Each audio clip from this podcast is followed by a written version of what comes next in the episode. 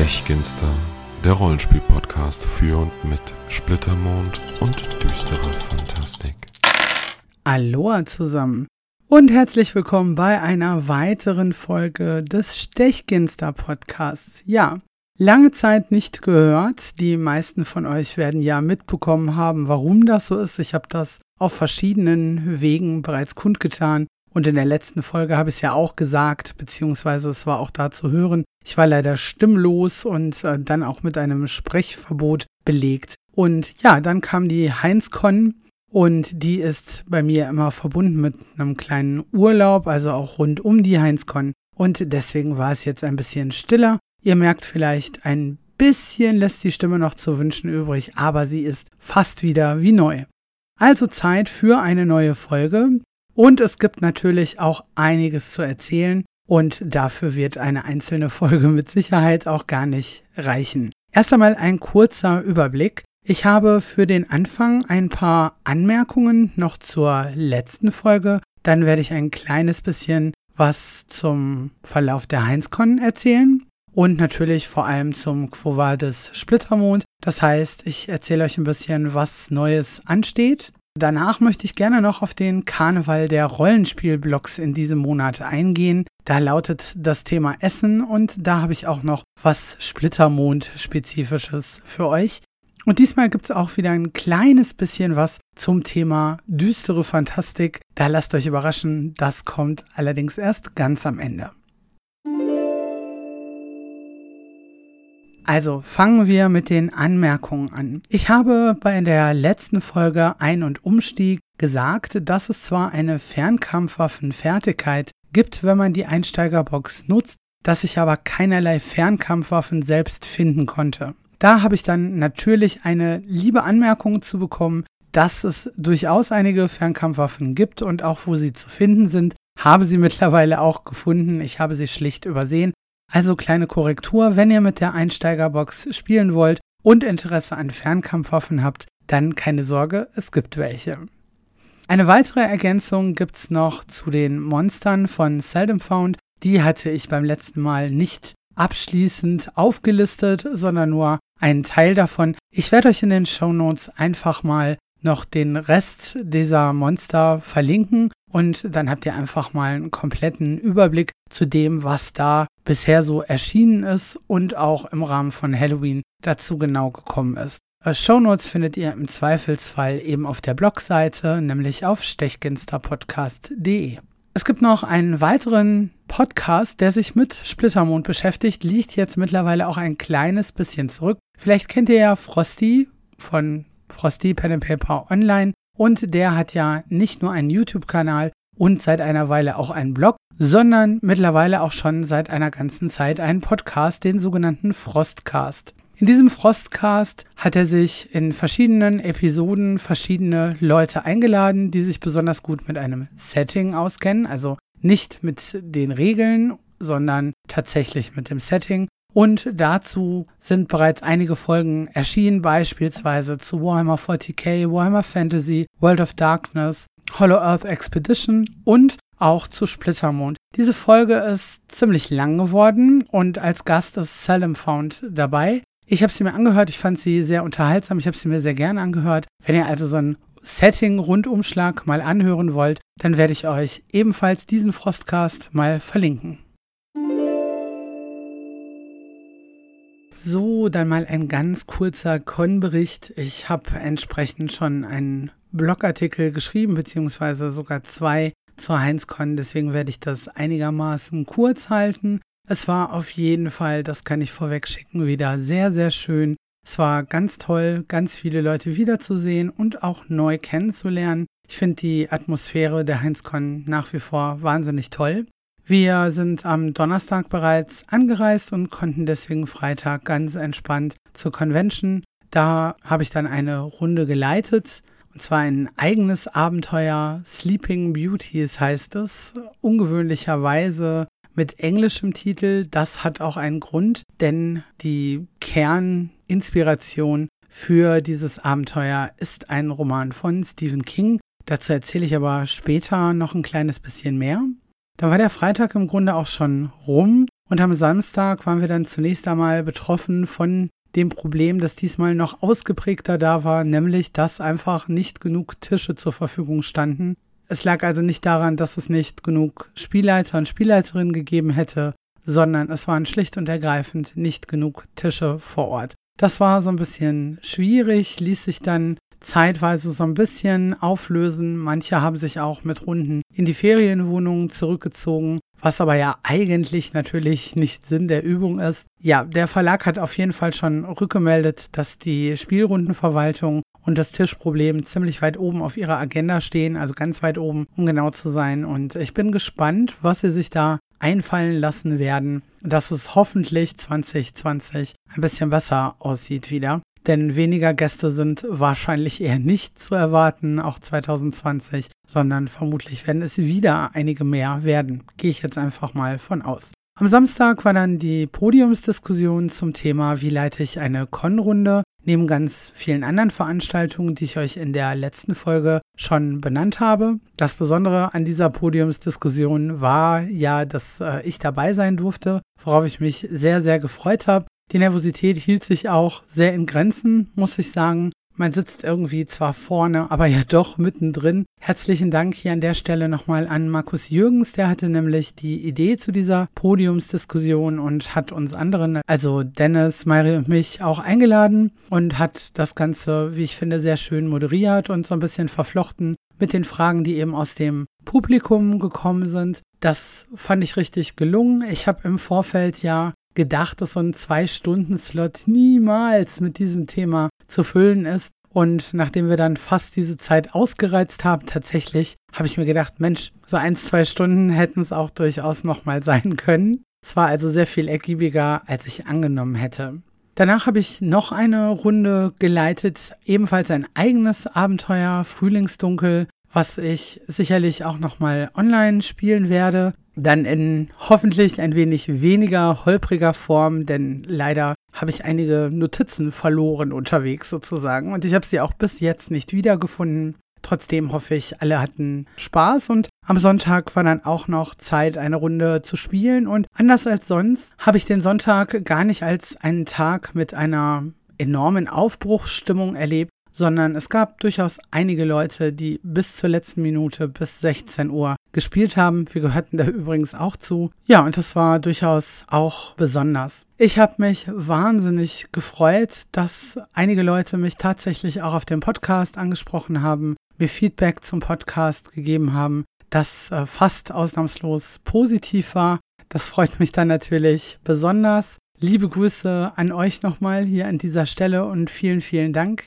Feedback ist halt immer super wichtig für einen, wenn man sowas macht, denn gerade wenn man ein Thema hat, wo einen selbst alles Mögliche interessiert, von A bis Z und das Medium, also Podcast, noch recht neu ist, bringt es natürlich wahnsinnig viel, wenn man einfach Meinungen dazu sammeln kann. Was ja eben nicht bedeutet, dass man dann versucht, es jedem gleichermaßen recht zu machen, aber trotzdem ist Feedback einfach eine wichtige Sache. Was ich auch noch ganz wunderbar fand, es gab auch wieder eine Künstlerecke. Also Claudia Heinzelmann war mit Spiegelkinder vor Ort, wo man eben entsprechende Bücher und Schmuck und so weiter mit einem gewissen Rollenspielbezug erwerben konnte. Es gab wieder einen Stand von Florian Stütz, der unter anderem ja auch das Cover gemalt hat für den neuen Roman, also den sechsten Splittermond-Roman Jenseits der Seidenstraße. Ich muss ganz ehrlich sagen, mir ist erst durch dieses große Coverbild klar geworden, wie wunderschön dieses Bild eigentlich ist. Es geht durch die Schrift natürlich auf dem Buch selbst ein wenig verloren. Aber solltet ihr den Roman haben, werft doch da mal einen genaueren Blick hin. Und worüber ich mich ganz besonders gefreut habe, war der Stand von Jennifer S. Lange. Die hat ja auch schon so einiges an Illustrationen gemacht für Splittermond, unter anderem das Cover für Donnernde Hufe. Und ich bin von den meisten Zeichnungen von ihr wahnsinnig begeistert. Ich mag diesen Stil des Malens unheimlich gerne. Und ich hatte auch die Gelegenheit, mir zumindest in Postkartengröße nochmal das Bild der Riesin Dakila aus dem Sado-Regionalband zu holen. Das ist dieses Bild, wo man im Vordergrund noch dieses kleine Äffchen sieht. Ich werde euch die Seitenangabe nochmal in die Shownotes packen, wenn ihr es mal nachsehen wollt. Das ist auf jeden Fall mein Schatz jetzt, diese Postkarte. Es gab natürlich auch verschiedene Workshops. Auch dazu habe ich in der letzten Folge schon einiges gesagt und im Grunde das Programm ja schon mehr oder weniger verlesen. Jetzt geht es darum, was wurde denn eigentlich gesagt bei Quo Vadis Splittermond? Ja, angekündigt wurde ein Band zu Badashan und dem Auge von Telvari mit unterseeischem Volk bzw. Völkern, genannt wurden Nixon, und ein Band zum Mahalu-Archipel, und zwar beide 64-seitig. Die sind mittlerweile auch offiziell vorbestellbar und gerade den Badashan-Band finde ich da ganz interessant. Der Untertitel heißt Im Reich des Affengottes und was man unter anderem dieser Ankündigung entnehmen kann, ist, dass es halt nicht nur an sich um Dschungel geht und um den Affengott Pujari und darum, dass nur der Stärkste dort überleben kann, sondern erwähnt werden auch so Sachen wie zwergische Elefantenreiter, deren Kaste einst als Dschungelführer dienten und die Wildnis Badashans besser kennen als alle anderen. Das ist natürlich gleich wieder sowas, was mich persönlich total anfixt und ich bin schon sehr, sehr gespannt auf diese beiden Bände. Ebenfalls 2019 erscheinen wird wahrscheinlich noch der Regionalband zu den wandernden Wäldern der dann allerdings eher baukastenmäßig ist, sodass quasi jeder ein Stück weit seine eigenen wandernden Wälder kreieren kann.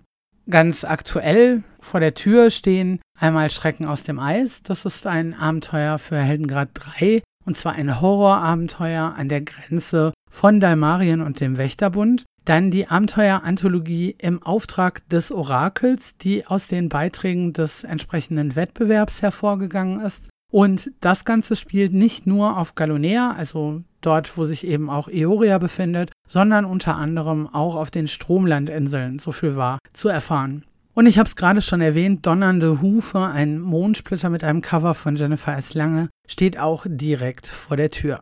Was ist in Zukunft ansonsten zu erwarten? Worüber wurde bei Quo Vadis Splittermond gesprochen? Ganz frisch angefangen haben die Arbeiten an einem Geisterband. Der enthält einmal die Regeln, wie man sie vielleicht aus dem Abenteuer Der Leuchtturm des Xaxuris schon kennt, inklusive Regeln zur Besessenheit und Regeln zu Geistern, Naturgeistern und derlei mehr. Geplant ist aber wahrscheinlich erst für 2020 ein Band zu Tirdurkachan. Und in einigen Monaten soll dann endlich tatsächlich das Crowdfunding starten zur Ioria-Box. Was da schon zu erfahren war, war, dass äh, diese Ioria-Box eine Kampagne enthalten wird. Auch diese Kampagne wird geschrieben von Stefan Unteregger, wie ja auch die Hexenkönigin-Trilogie. Und es wird einiges an Kartenmaterial dabei sein und mit Sicherheit kann man sich auf einige interessante Stretch Goals freuen. Da bin ich schon sehr, sehr gespannt drauf. Einen separaten Workshop gab es sogar zum Metallischen Städtebund, einem Band, der die neuen Metropolen des Metallischen Städtebundes eben ein bisschen genauer in Augenschein nimmt und drei Schlaglichter hat. Das erste Schlaglicht bezieht sich auf lokale Organisationen. Das zweite heißt Waffen aus Gold. Da geht es also um Handel, um Seehandel, um Geldverleih und derlei. Und das dritte ist ganz klassisch vom Tellerwäscher zum Millionär. Ganz frisch erschienen ist ja auch der zweite Band der eben schon erwähnten Trilogie zur Hexenkönigin, nämlich das Kind der Hexenkönigin. Das spielt zeitlich ja durchaus versetzt zum ersten Band, sodass die lange Wartezeit auf den zweiten Band nicht allzu sehr ins Gewicht fallen sollte. Das sieht beim dritten Teil ein bisschen anders aus. Der dritte Teil soll auf jeden Fall noch in diesem Jahr erscheinen, sodass man recht eng an den zweiten Band anknüpfen kann. Und das ist wohl auch so gedacht, also zwischen Band 2 und 3 in-game soll nicht so viel Zeit vergehen. Der dritte Teil heißt Pakt der Hexenkönigin, ebenfalls wieder aus der Feder von Stefan Unteregger und er soll sogar in andere Sphären führen, was auch immer genau einen da erwarten mag. Geplant ist des Weiteren eine Veröffentlichung Reisen und Karten. Darin enthalten sein werden verschiedene Teilkontinentkarten und es wird ein Beiheft geben zu den Reiseregeln, die da nochmal ein bisschen ausgestalteter sind, beziehungsweise ein bisschen praktikabler sind fürs eigene Spiel. Genaueres wurde dazu nicht gesagt.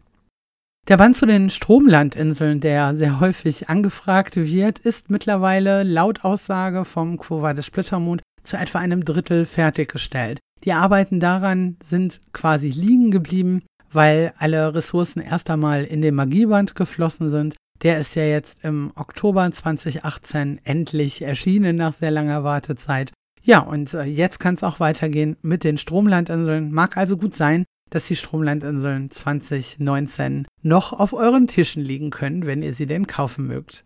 Geplant ist ebenfalls ein Artefaktband, allerdings auch erst für 2020. Darin enthalten sollen, ähnlich wie bei Feinde und Schurken bzw. Ruinen und Paläste, entsprechende Artefakte, archetypische Artefakte auf jeweils, ich glaube, vier Seiten, die dann aber auch immer entsprechende Plothooks bereithalten, also Möglichkeiten, wie man die entsprechend ins Spiel bringen kann. Man will da entsprechend darauf geachtet haben, dass es also nicht nur ein reiner Leseband ist. Vorgestellt wurde außerdem ein Taschenbuchschuber, wo ihr also eure Taschenbücher verstauen könnt. Auch da sind zur HeinzCon ja zwei weitere Taschenbuchausgaben erschienen. Und das Ganze lässt sich dann durch Magnete ausklappen und man kann es dann bedruckt als Spielleiterschirm nutzen. Zu sehen war nur der weiße, also unbedruckte Schuber an sich, der Prototyp eben. Ja, ähm, aber auf jeden Fall eine spannende Idee. Weitere Abenteuer werden uns natürlich auch erwarten. Auf jeden Fall alle drei Monate ein Mondsplitter. Und es war 2018 auf der Heinz-Con so, dass noch gesagt wurde, naja, wir würden gerne mehr Abenteuer bringen, aber wir haben gar nicht genug Leute, beziehungsweise die Leute, die wir haben, haben nicht genug Ressourcen. Das ist ein bisschen schwierig. Das hat sich geändert. Und zwar gibt es jetzt von beidem Fragezeichen offenbar genug. Also es gibt im Moment genug Abenteuer noch in der Pipeline, auf die wir uns also auch dieses Jahr und nächstes Jahr entsprechend freuen können. Genaueres wurde nicht genannt in irgendeiner Form. Lassen wir uns da einfach überraschen. Überraschen lassen können wir uns auch, wenn ein nächster Wettbewerb ansteht, und zwar ziemlich bald, in wenigen Wochen müsste es soweit sein. Diesmal sind allerdings keine Abenteuer einzureichen, sondern es soll ein spielhilfiges Thema sein. Genaueres kann ich euch da leider auch nicht verraten, denn der Fairness halber wurde vor Ort natürlich auch nicht mehr verraten. Aber es ist auf jeden Fall, denke ich, schon mal ganz interessant zu wissen, dass dieser Wettbewerb in wenigen Wochen ansteht und dass sich das Thema, das Grundthema, also grundlegend ändert. Es kam auch eine Frage, wie es mit dem Tabletop aussieht, mit den Miniaturen. Tatsächlich ist es so, dass die wieder in Planung sind. Also man hatte das ganze Jahr erstmal auf Eis gelegt, dann eigentlich ad acta. Dann war die Frage, ob das irgendwie fanbased was werden könnte. Wie auch immer, auf jeden Fall ist es jetzt durchaus wieder in der Planung, aber nicht konkret und überhaupt nicht priorisiert, sondern priorisiert geht es einfach um die ganzen anderen Sachen. Ich habe schon erwähnt, dass äh, die beiden Taschenbücher, Taschenbuchausgaben neu erschienen sind zur HeinzCon. Und einen Tag vor der HeinzCon erschienen ist ganz frisch das Erbe der Cash. Und dieser Band beinhaltet Turuba, Tarkesh und die Kesha Bit. Das ist ein äh, Dickband, also 128 Seiten hat er, den habe ich natürlich gekauft. Da werde ich euch auch noch einiges zu erzählen. Es gab nämlich schon für mich zumindest einige Überraschungen in diesem Band. Aber ich bin noch nicht durch mit der Lektüre und bis ich nicht alles gelesen habe, werde ich dazu natürlich auch noch nicht abschließend irgendwas sagen. Natürlich habe ich mir auch den sechsten Splittermond-Roman gekauft. Auch den habe ich schon erwähnt. Es ist jenseits der Seidenstraße. Gelesen habe ich ihn leider auch noch nicht. Es gab in diesem Jahr auch wieder eine Heinzcon-Edition, nämlich die Magie in blauem Kunstleder-Einband in DIN A5. Ja, und ich persönlich habe außerdem noch zwei Mondsplitter im Printformat gekauft, die ich noch nicht hatte. Das nur noch so am Rande. Was ich ebenfalls noch nicht erwähnt habe, ist der Band Banden und Orden. Ich glaube, darauf bin ich allerdings auch schon eingegangen. In der letzten Folge sollte das nicht so sein. Es ist ein Band, der auf jeweils vier Seiten insgesamt 30 lorakische Organisationen vorstellt. Ich werde euch einfach in den Shownotes nochmal den Blogpost verlinken, wo ich die ganzen Neuerscheinungen auch nochmal entsprechend gelistet und kurz beschrieben habe. Dann könnt ihr da einfach mal reinschauen und findet da dann auch eine Übersicht, die ich persönlich wiederum aus dem Splittermond Forum entnommen habe.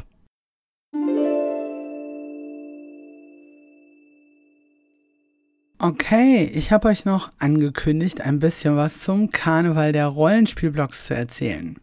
Das mache ich jetzt natürlich auch an dieser Stelle, bevor ich aber auf das Thema komme, das im März 2019 Thema ist und dazu ein bisschen was erzähle. Zunächst einmal, was ist überhaupt der Karneval der Rollenspielblogs? Also, es gibt eine Seite namens rsp-blogs.de und dort werden fast alle deutschsprachigen Rollenspielseiten, Rollenspielblogs erfasst und die neuesten Beiträge jeweils angezeigt. Mit dabei sind über 150 Seiten und nein, die sind natürlich nicht alle ständig aktiv. Manche pausieren zwischenzeitlich, aber der Betreiber von rsp-blogs.de schaut regelmäßig mal wieder durch, seit wann irgendwas inaktiv ist oder vielleicht auch nicht mehr aufrufbar ist und nimmt entsprechende Seiten auch zumindest zeitweilig wieder raus. Bereits vor Jahren kam die Idee auf, dass man da auch eine Gemeinschaftsaktion bringen könnte, wie beispielsweise den Karneval der Rollenspielblogs. Das Ganze basiert ursprünglich auf einer Idee aus US-Foren, US-Blogs, die das damals gemacht haben.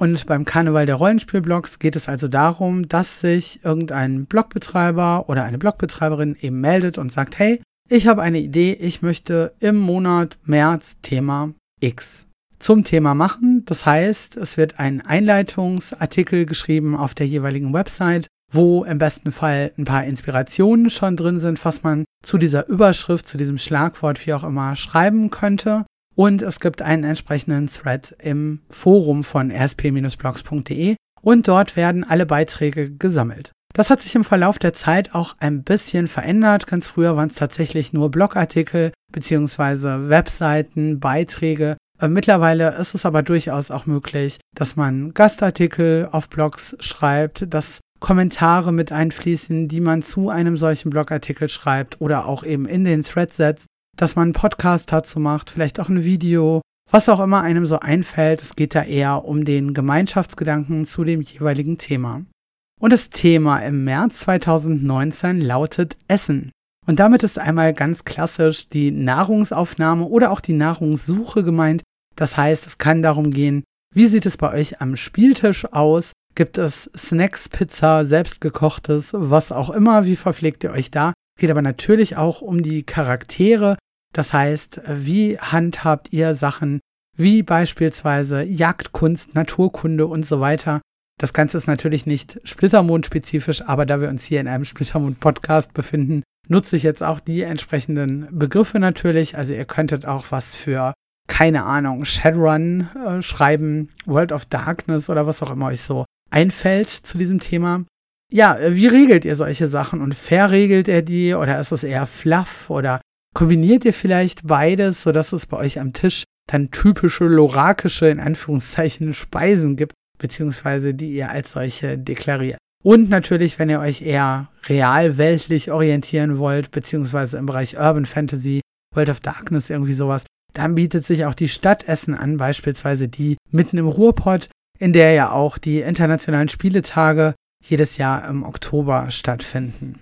Ich habe auf stechginsterpodcast.de auch einen Artikel dazu verfasst. Und zwar geht es da um Konverpflegung bzw. um Heinz-Konverpflegung. Wenn ihr also da noch ein paar Tipps gebrauchen könnt, vielleicht fürs nächste Jahr 2020, dann könnt ihr da ja mal reinschauen. Da geht es um Nahrung vor Ort in Norddeich, also wo kann man essen gehen, wo kann man was einkaufen. Da geht es auch natürlich um bestimmte Einschränkungen, die habe ich da berücksichtigt. Welche Versorgungsformen gibt es auf der Heinzcon? Und ein paar Tipps zu Frühstück, Mittag und Abendessen. Da habe ich auch im, in Anführungszeichen, Splittermond-Look drei Rezepte für euch. Die könnt ihr euch als JPEG runterladen. Wenn ihr Lust habt, dann schaut doch da einfach mal vorbei. Und wenn ihr eigene Anmerkungen habt, dann würde ich mich sehr freuen, wenn ihr die einfach unter diesem Blogpost runtersetzt oder einfach unter diesem Podcast hier als Kommentar eure Herangehensweise, eure Ideen, eure Inspirationen ja hinterlasst oder selbstverständlich auch irgendwas anderes, was euch einfällt. Also wenn ihr selbst einen Podcast macht, einen Blogartikel schreiben wollt oder vielleicht auch im Forum von rspblogs.de im jeweiligen Karnevalsartikel, ich werde es euch wie gesagt verlinken, dann haut einfach in die Tasten und ja, lasst ein bisschen von euch hören, was das angeht.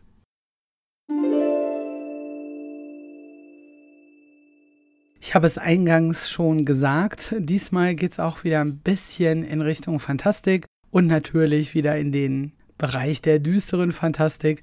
Allerdings heute mit allem anderen als einem Nischenthema. Reden möchte ich, und das auch nur ganz kurz, über Stephen King. Ich denke, Stephen King dürfte jeder kennen auf die eine oder andere Art und Weise. Der Mann hat bis heute schon über 50 Romane veröffentlicht. Er selbst ist ja jetzt auch schon knapp über 70. Sein erster Roman ist 1974 erschienen. Das war Carrie. Das ist ja auch gleich mehrfach verfilmt worden. Und ich war damals, also Anfang der 90er Jahre, ganz, ganz großer Fan von Stephen King. Ich habe die Bücher geliebt und teils auch die Verfilmung, beispielsweise Shining mit Jack Nicholson, fand ich großartig. Ich persönlich gehöre auch zu den Leuten, die die Verfilmung von The Stand, das letzte Gefecht, besser finden als das Buch. Ich glaube, da gibt es nur relativ wenige, denen es ebenso geht. Und ich mochte eben dieses Verweben von Mystery und ganz normalen Menschen, die eben auch ganz normal sprechen. Das ist ja auch immer so ein bisschen was, was unter anderem Stephen Kings Romane ausmacht, dass die Leute in seinen Büchern eben nicht dieses gestellte, geschriebene Deutsch haben, sage ich jetzt mal, also in der Übersetzung selbstverständlich, sondern dass sie sich verschiedener typischer Dinge bedienen, die man eben in der gesprochenen Sprache so hat.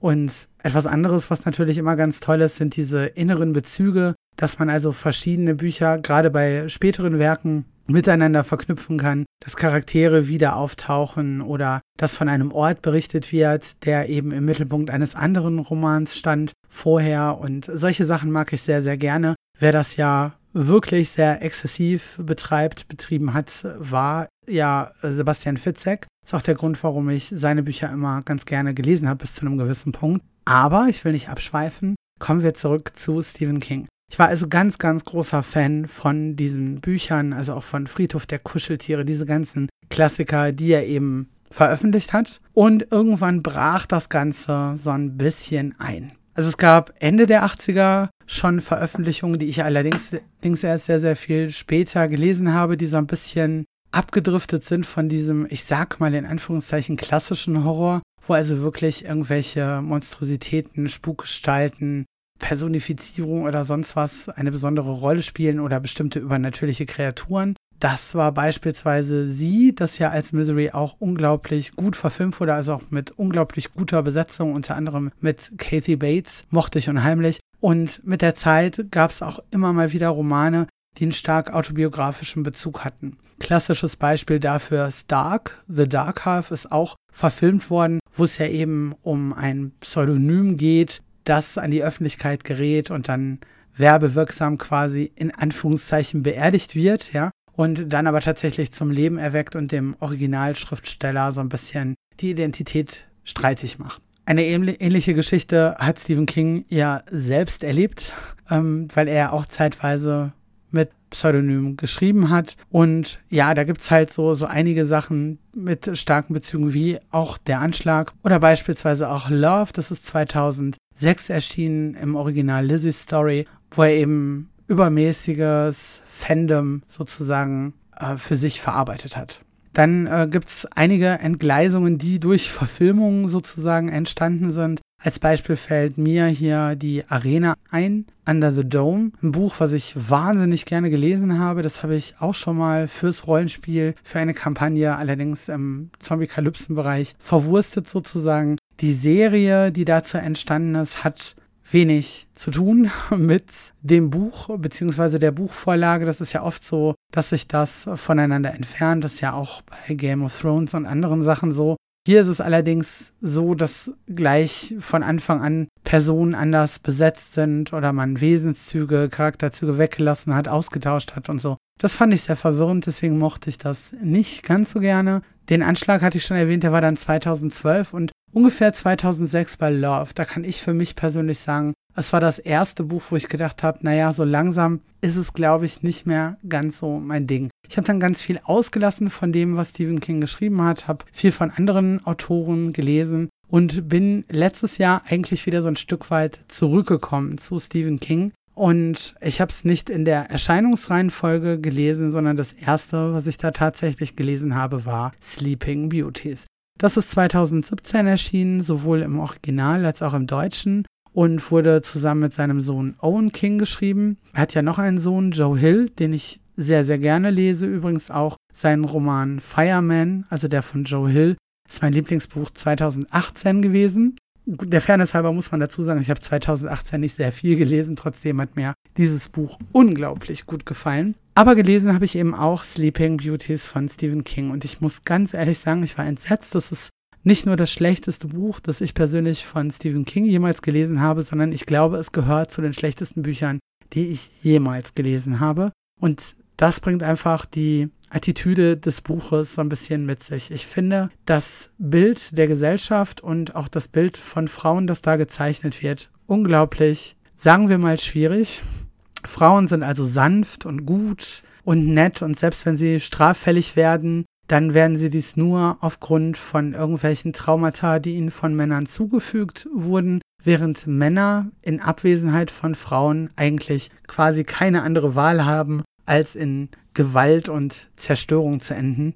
Das ist auf so viele Arten und Weisen falsch, wie ich persönlich finde, dass ich also wirklich entgeistert war, nachdem ich dieses Buch gelesen habe. Und ich bin mir ziemlich sicher, wäre es kein Buch, auf dem Stephen King draufsteht, wäre das mit Sicherheit nicht gut verkauft worden, um es mal so zu formulieren. Bei mir war es dann so, dass ich mir gedacht habe, okay, jetzt hast du ein so schlechtes Buch gelesen, da musst du jetzt irgendwas Produktives draus machen. Und das habe ich auch gemacht. Ich habe nämlich ein Splittermond-Abenteuer auf der Basis, und zwar wirklich, wirklich Basis entwickelt. Ich habe das schon erwähnt, das Abenteuer habe ich auch auf der Heinzcon geleitet. Ich habe dafür auch eine Tutorial-Runde gemacht, die ich als äh, Video online stellen werde. Und da geht es also natürlich nicht darum, dass Frauen die Guten und Männer die Bösen sind, sondern in diesem Abenteuer geht es vielmehr darum, dass eben Frauen verschwinden, beziehungsweise nur ein Teil von ihnen in einem, einem Dorf zurückbleibt. Und die Aufgabe der Charaktere ist es dann herauszufinden, was mit diesen Frauen geschehen ist, wo der sozusagen Rest dieser Frauen ist und ob sich das Ganze noch auflösen lässt. Verortet habe ich das Ganze übrigens in Selenia und zwar ein kleines Stück südlich des Grimmwaldes in einem nicht näher beschriebenen Dorf, das ich mir da selber ausgedacht habe. Das nur mal so als Hinweis für diejenigen, die vielleicht noch nicht so viel Übung haben im Abenteuerschreiben, dass es wirklich so ist, dass Geschichten überall zu finden sind. Und falls ihr das Buch kennt, dann gebe ich euch gerne einfach mal Bescheid, wenn das Ganze online zu sehen ist. Da seht ihr zumindest die Grundprämisse. Ich könnte es auch eigentlich mal aufschreiben als Abenteuer und auf der Blogseite einstellen. Da könnt ihr mir gerne mal einen Kommentar hinterlassen, ob euch das interessieren würde, ob ihr sowas gerne mal lesen wollt. Und dann könnt ihr einfach mal vergleichen zwischen Buch und Abenteuer. Also die beiden haben wenig miteinander zu tun. Die Idee hätte ich ohne diesen schlechten Roman von Stephen King allerdings wahrscheinlich nicht gehabt. Ich habe allerdings mit Sleeping Beauties nicht aufgegeben. Ich habe es weiter versucht mit Gwendys Wunschkasten. Das ist eher eine Kurzgeschichte, so eine Novelle, die nach einer Idee von Richard Schisma entstanden ist. Also der hat dieser Geschichte einen Boost gegeben. Die Geschichte ist ganz nett, aber auch so ein bisschen ohne Anfang und Ende nicht zu Ende gedacht. Also da hätte man deutlich, deutlich mehr draus machen können, wie ich finde. Dann habe ich gelesen Bazar der bösen Träume. Das ist ja 2016 schon erschienen. Eine Kurzgeschichtensammlung, die relativ wenig mit Mystik zu tun hat. Also einige schon, einige sind auch ein bisschen gruselig und halten einen auch nach dem Lesen noch ein Stück weit gefangen. Aber was sich so durchs Buch zieht, eigentlich ist das Thema Altern, Tod, Sterben, Vergehen. Aber es hat natürlich überhaupt nichts mehr zu tun mit Büchern wie Shining, Friedhof der Kuscheltiere, Carrie und Co. Ja, und aktuell versuche ich mein Glück nochmal mit dem Outsider. Das ist ja ganz neu rausgekommen. Es ist bislang nicht schlecht, aber ich bin mir noch nicht sicher, ob mich das wieder so ein bisschen auf die Stephen King-Kurve bringen kann. Ja, das war jetzt einfach mal ein Talk im Grunde zum Thema Stephen King. So ein paar Einblicke von einem persönlichen Bezug zu dem guten Mann. Wie sieht's denn bei euch aus? Seid ihr eher Stephen King-Fans oder eher nicht? Das ist jetzt auch eher so die Ausnahme, denn normalerweise versuche ich ja ganz gerne ein paar Infos wiederzugeben, konkrete Titel vorzustellen, also auch genauer vorzustellen, Autoren vorzustellen und oder eben kleinere Verlage, dass die so ein bisschen einen Raum bekommen. In dem Fall passte Stephen King trotz seiner Größe aber ganz gut hier rein, weil Sleeping Beauties, mein One-Shot eben auf Sleeping Beauties von Stephen King basiert. So, ich habe ehrlich gesagt gar keine Ahnung, wie lang diese Folge jetzt geworden ist.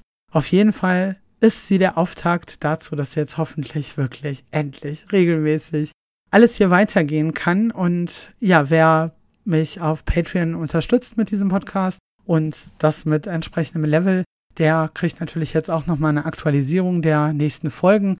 Denn äh, in dem einen Pledge ist ja enthalten, dass man immer eine Vorschau bekommt für die nächsten drei Folgen. Und durch den langen Verzug hat sich da nochmal ein bisschen was verändert. Das werde ich also jetzt in den nächsten ein, zwei, drei Tagen mit Sicherheit aktualisieren nochmal. Und an der Stelle auf jeden Fall auch nochmal meinen Dank an diejenigen, die den Podcast unterstützen. Es fehlen tatsächlich nur noch ein paar Euro monatlicher Unterstützung und dann wären die monatlichen Hostingkosten für den Podcast auf jeden Fall schon mal gedeckt. Dafür vielen, vielen Dank. Und mein besonderer Dank natürlich an Sascha Pehle an der Stelle. Ja, vielen Dank für eure Geduld, also gerade an die Leute, die den Podcast auch finanziell unterstützen, aber natürlich auch an alle anderen. Ich verspreche, jetzt geht's hier wieder richtig los. Ich freue mich auf jeden Fall auf regelmäßig kommende folgende Folgen. Ansonsten findet ihr Informationen zu diesem Podcast unter der Blogadresse www.stechgenstarpodcast.de. Dort findet ihr auch einen Link zu den Folgen bei SoundCloud und einen Link zum Patreon. Unter dem Twitter-Account at stechgenstarpod mit D am Ende könnt ihr mir auf Twitter folgen und verpasst dann da auch keine entsprechenden Updates, die ich da poste. Und den Podcast selbst, wie ihr wisst, könnt ihr eigentlich über alle gängigen Podcast-Catcher abrufen. Es gibt ihn bei Spotify, bei iTunes und so weiter und so fort. Bis zum nächsten Mal. Macht es gut. Tschüss.